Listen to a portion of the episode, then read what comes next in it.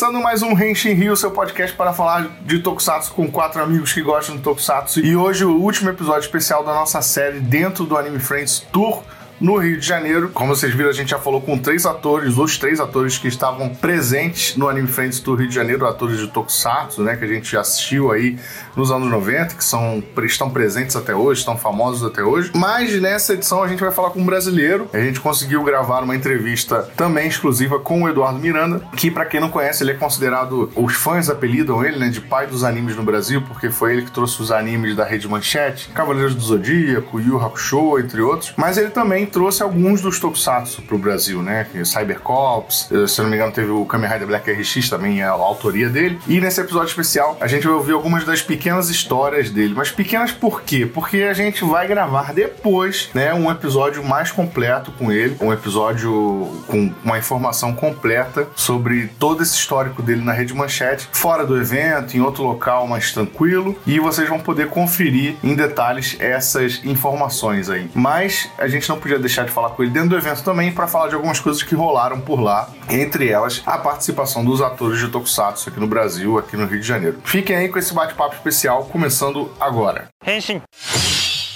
Bom, como você ouviu aí na introdução, agora a gente vai falar com o Eduardo Miranda, aqui diretamente no Anime Friends. Eduardo Miranda, que hoje ele também é conhecido como crítico de cinema, ele tem um canal Pro Projeto Cinevisão. Futuramente a gente vai ter um episódio para falar só do passado dele com a Rede Manchete, com os tokusatsu antigos, mas hoje a gente está aqui para falar com ele que também é considerado pai dos animes no Brasil, também pai dos tokusatsu no Brasil. Vamos falar um pouco sobre as atrações que estão aqui na feira, sobre como é que foi a palestra dele aí e algumas outras perguntas. Esse é um episódio especial, depois a gente vai ter um outro, onde a gente vai bater um papão assim bem completo. Mas vamos falar aqui, Eduardo, obrigado pela sua presença, obrigado pelo seu tempo e de cara assim eu quero te perguntar, você já fez a sua palestra, né? Como é que foi? Hoje tá um pouco vazio porque é dia de semana, tá chovendo a beça no Rio de Janeiro, né? Mas a gente vê que no Anime Friends hoje, esse ano, já tem uma geração mais nova que não viu os tokusatsu da Rede, da Rede Manchete, mas enfim, também não viu os animes da Rede Manchete, mas ainda te conhece, sabe quem é você, né? Então como é que foi essa interação com esse público novo? Olha, é, foi, foi muito legal a possibilidade de poder fazer parte pela primeira vez do Anime Friends. Eu tô brincando que eu tô parecendo Maomé, né? Maomé não vai à montanha, a montanha veio até Maomé. Eu nunca fui para São Paulo, nunca me chamaram, mas aqui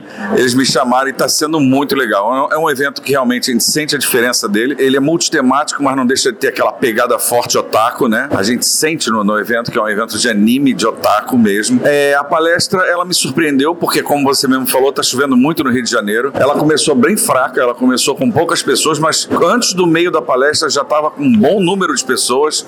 Acho que a galera curtiu a palestra, mesmo meu PowerPoint no primeiro dia ter dado errado. Ficou lá só uma cor na tela, mas amanhã e domingo com certeza vai dar certo. Aliás, domingo eu vou dividir o palco com o J-Box. Vai ser um bate-papo, é uma outra coisa. Mas essa galera nova, eu sinto que eles têm vontade de entender da onde vem. E no momento que entendem, eles, eles curtem essa ideia. Eles curtem estar a par disso que aconteceu. E o evento está extremamente agradável, né? A gente sente quando o evento ele, ele é, é simpático e quando ele é antipático. Para mim está sendo um evento muito simpático, eu estou muito feliz de estar aqui. Legal, e a gente sabe aí que nessa edição do Anime Friends no Rio, a gente está com três convidados tokusatsu do Japão, que é o Takumi Tsuitsui, que é o Jiraiya, o Kusaka, que é o Jiban, e o Takumi Hashimoto, que é o... Ele foi o Manabu no Jiraiya e depois ele fez o, o Ranger amarelo lá do, da versão japonesa do primeiro Power Rangers. E você já interagiu com eles, você já trocou uma ideia com eles, eles sabem da sua importância aqui? Estava eu na sala VIP, né? Tomando lá aquele energético e tomando, comendo lá aquelas coisinhas que eles botam. Me sobe pela escada do Jiraya. Meu coração quase saiu pela boca. Seguido do Giban. Eu falei, não pode ser verdade. E veio o Manabu depois. Eu falei, gente, não pode ser verdade. Porque minha carreira em televisão, na manchete, começou eu editando essas séries. Então eles são pessoas que eu conheço muito, né? Essas séries, todo dia minha função era editar, colocar direitinho para poder ir pro ar. E depois, como chefe da divisão de cinema, o diretor da divisão de cinema, minha função era renovar essas séries séries. Era botá-las no ar, tomar cuidado delas, saber se estava dando audiência ou não. E é muita intimidade. Você, você vê o Girai indo ao banheiro, sabe assim? Tipo, porra, cadê o Girai pra fazer? Foi ali no banheiro ali. O cara, sabe assim, porra, o cara tava no banheiro, sabe? Eu não entrei, claro que não. Aí também seria intimidade demais. Mas, mas você tá próximo do seu ídolo, tá próximo dessa pessoa importante, né? De uma série que é tão querida aqui no Brasil. As séries, né? Pra mim foi uma emoção muito grande. Eu fiz uma live totalmente emocionado. É, nem sei se eles entenderam direito, porque eles não falam uma palavra de, de nada. Só fala japonês mesmo. Mas, olha, te juro, que emoção, cara. Poder estar na mesma sala que eles, poder conversar com eles, poder olhar olho no olho e através do intérprete eles entenderem que eu botei no ar as séries e olhar o olhar deles de agradecimento, sabe? Ver neles o muito obrigado, tipo assim, eu estou aqui por sua causa. Nossa, minha voz até embarga. É louco, é muito louco, é muito louco. Esses três que estão aqui hoje, né, o Jiraiya, Jiban e o. Quer dizer, o Manabu também era do Jiraiya, mas tem o histórico lá do, do Zil Ranger. Você tinha um favorito desses que passavam na manchete? É aquela coisa, né? As séries vão ficando tão íntimas suas que todos eles têm um pedacinho do coração. O Jaspion tem um pedacinho do coração, o Jiraiya tem um pedacinho, o, o Giban, né? Ayumi! Aquela, aquela, a gente sempre brincava muito com o que a gente via. Velho, aquela coisa, as dublagens, né? Tanto que, cara, foi uma coisa maravilhosa, muito emocionante, que ele me perguntou que momento da série eu mais gostei. Caraca, eu pude dizer para ele isso, que foi um, é um episódio que ele bate no velho pro velho não se machucar, para ele não se matar na batalha. O velho queria ir pra batalha, não sei se vocês lembram desse episódio. Ele vai dar um tum aqui, um tum aqui, o velho cai e ele mantém ele quieto em casa enquanto ele vai batalhar porque o velho ia se quebrar todo. E ele olhou para minha cara assim, como quem diz: Nossa, como é que você foi lembrar dessa? Como é que isso te marcou, né? E uma coisa que me marcou muito, que é a cultura japonesa, né? Quer dizer, eu, eu inflijo uma dor a você para que você não morra, sabe? Eu te incapacito para que você, para que eu não perca você. Isso eu achei muito bonito. Eu pude falar para ele isso, gente. É muita emoção, é muita emoção. É, uma coisa que também vem muito na, na questão é, é, a gente tem um histórico do legado do trabalho que você fez aqui no nosso, nosso negócio. A gente tá aqui como podcast de Tokusatsu, porque, né, quando a gente era novo, tudo, acompanhava todos esses programas que você ajudou a trazer. E aí, como é para você ver toda essa geração nova de jovens aqui, né, consumindo esse tipo de conteúdo? A gente sabe que, infelizmente, atualmente, ter acesso a isso de maneira legal é muito difícil, né? A gente tem uma ou outra série que chega de maneira legal aqui pra gente, principalmente em Tokusatsu. Mas como é importante para você ver os jovens novos aqui consumindo esse tipo de produto e também o que você acredita do que pode vir, né, desses jovens daqui para frente, né? Quem pode trazer essa nova geração de Tokusatsu pra cá? Olha, quando eu vejo isso, tanto na parte do Tokusatsu como de anime, vem uma sensação assim de que eu sou espectador do meu próprio trabalho. Eu sou meio que espectador desse legado. Eu olho de fora e penso, caramba, mas não é que isso aconteceu, né? Por exemplo, Netflix lançar Cavaleiro do Zodíaco agora, depois de tanto tempo, tudo bem, mataram o Shun.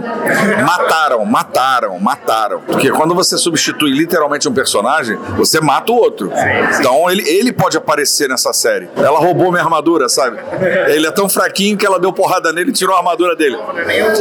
É. Exatamente.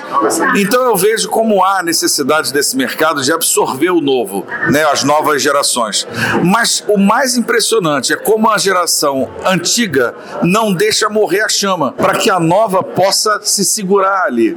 Isso sim é muito bonito. E é isso que a gente vê em eventos como esse. O novo e o velho falando a mesma língua e auxiliando. Na minha palestra mesmo, muitos falavam com do lado. Eu via isso, né? Quando eu falava alguma coisa, a pessoa fazia assim, aquela cara de não estou entendendo muito bem. Aí a pessoa contava o que estava rolando ali, o que, que era. Então, isso para mim é, é, um legado, é uma coisa que eu não sei, isso bate com aquela ideia do pai dos animes do Brasil, que eu volto a dizer, eu só não quero pagar pensão, mas o resto eu acho super legal. Não, se eu for pagar pensão, eu tô ferrado. Eu tô ferrado mesmo. É, é muito filho, muito filho. E isso para mim é muito bonito porque vem do fã, né? Ele vem, ele não é uma coisa dada por um distribuidor ou por mim que me autoproclamei, não, isso é dado pelo fã. E para mim não tem presente maior que justamente ver o novo surgindo e conhecendo também essa tudo isso, né, que a gente adora. E assim, eu não quero eu não quero perguntar muito ainda sobre o seu histórico, né, como você trouxe a história de como você trouxe os Tokusatsu pro Brasil, porque a gente vai guardar isso pro, pro episódio completo. Nessa prévia que a gente está focando no evento, Mas eu queria saber, assim, que a gente passou ali no stand da Comics, a gente até viu alguns DVDs, né, do Giban, tem do Jiraya, e é legal porque é material oficial saindo no Brasil, né? Você teve algum envolvimento nesses lançamentos? Você, você teve alguma, ou você não quis participar, ou tem alguma história por trás? Não, o envolvimento que eu tive com os Tokusatsu, ele foi exclusivamente na Rede Manchete, porque quando eu entro na Rede Manchete, já existe a base. A base o que, que é? Jasper, Giban, Jiraiya, Changeman, Maskman, Flashman, Lion Man, Lion Man Branco, Spilvan, Cybercops. Então essa galera já estava lá. O que, que eu fiz? Quando eu assumo a divisão de cinema, eu tiro a gordura. Tirar a gordura é Lion Man. Sair fora com Lion Man, porque não dava, não dava, não dava. E eu entendo que historicamente, historicamente ele é o mais acurado, ele é o mais que mais ele vai em cima da, da lenda, da história, é o mais cultura Japão raiz, mas o visual dele era muito triste. Aquilo nem carreta furacão dá. É complicado aquele Lion Man. É, parece o Sonic novo. Ele é complicado. É. Aí eu fiquei com o fanbase, né? Com aqueles todos. E quando eu consegui finalmente emplacar Cavaleiro Zodíaco e eu tive mais penetração nos licenciadores, eu pude trazer aquilo que para mim era, era um sonho, que era o Kamen Rider RX, que eu já adorava o Black, entrei no RX. Depois pude experimentar o público feminino com a Patrine, já que Sailor Moon não tinha dado certo como anime, mas eu queria testar o Tokusatsu. E como o Tokusatsu deu certo, deu certo, não foi foi um escândalo, mas deu certo. Depois, pensando em Cybercops, eu pude ter o Inspector e tive o Soul Brain, que era uma equipe de resgate. Tentei o Super Human Samurai, desculpa, peço desculpa. Ah, vocês gostam? Cara, que bom, que bom. Aquela música não sai da minha cabeça. Super Human Samurai. Aquilo ali me condicionou a cabeça. E eu, quando eu vi aquele bonecão duro vindo assim, virando, eu dizia, meu Deus, eu tô errado. Aí depois vinha o WMC Master, Machine, aquela forradaria. Isso aí é pesado aí. É, tudo bem, a manchete já tá morrendo, sabe, assim, mas, vamos lá. Mas são, são tokusatsus que eu tive a oportunidade de ter acesso, claro, a renovação de todos esses outros até o fim, tanto que Jiraiya me acompanhou até o fim mesmo. Jiraiya, quando a emissora já estava fechada, e eu acho que isso você vai querer, claro, para o programa maior, mas eu já vou dar uma palhinha, um spoiler aqui. Quando a emissora já não entrava mais ninguém, ela tinha que ser mantida no ar, Jiraiya e Giban que me Eu podia botar essas séries no ar. Então, é para mim é muito emocionante, porque não é só a série, mas é um momento da vida dentro da, do, do fim da Rede Manchete que eles marcam. Então, é muito emocionante mesmo. Beleza, então. Ótimo. Que, que bom que a gente pode ter um tempinho aqui pra conversar. Como esse episódio vai ao ar depois do Anime Friends, não adianta nem falar, tipo, venha pro Anime Friends. Mas fala aí onde, onde o pessoal te encontra hoje. Eu sei que tem um projeto Cinevisão, que eu sou inscrito, inclusive, mas onde o pessoal pode ler o que você faz, assistir o que você faz hoje. Então, como você já falou, né, o canal do YouTube, Projeto Cinevisão, lá tem é, basicamente crítica de cinema, mas eu tenho alguns programas sobre anime, tokusatsu. Tokusatsu eu tô devendo, eu tenho que fazer um completo tokusatsu, ou talvez chame vocês para fazer, com certeza.